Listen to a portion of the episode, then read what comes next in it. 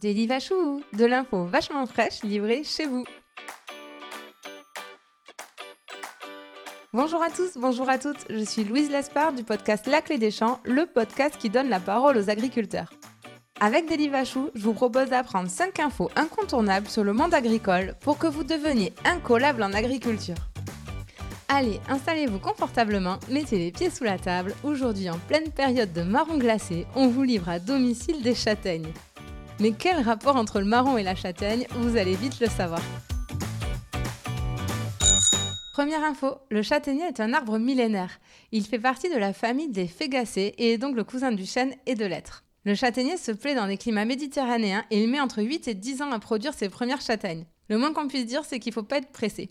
Sa culture se fait essentiellement dans des espaces difficilement exploitables, comme les montagnes par exemple, et il participe au maintien d'une vie économique dans ces régions. Deuxième info, voici les grandes étapes de la production de châtaignes. En hiver, l'arbre rentre en sommeil.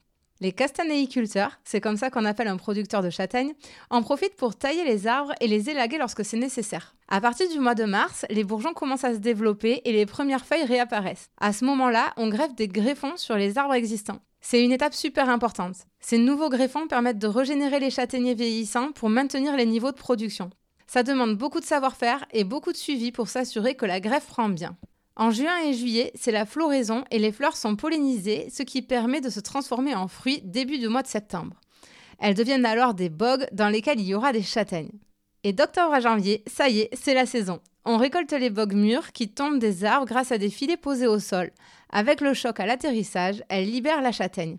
Pas besoin de se piquer les doigts pour récupérer le fruit. Troisième info.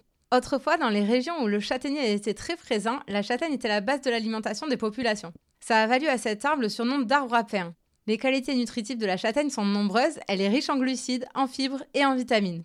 Aujourd'hui, on la mange surtout avec beaucoup de sucre, que ce soit sous forme de marron glacé ou de crème de marron.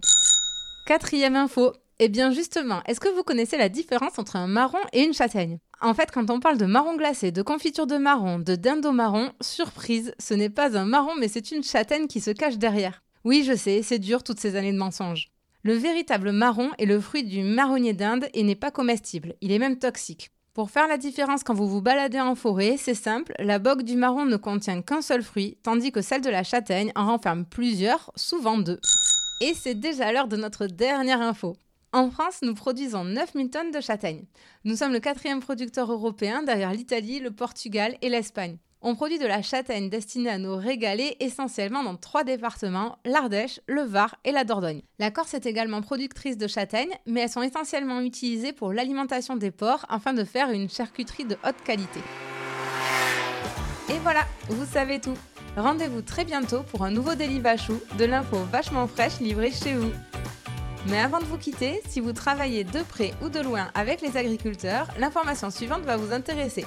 La Clé des Champs propose désormais des formations pour les entreprises et leurs collaborateurs. L'objectif Vous permettre de mieux connaître les réalités quotidiennes du métier d'agriculteur et les conditions de production de notre alimentation. Après avoir suivi un module en e-learning dédié à votre filière, vous aurez la chance de partir passer une journée en immersion à la ferme aux côtés d'un agriculteur. Pour plus d'infos et inscriptions, rendez-vous sur www.laclédeschamps-podcast.fr. À très vite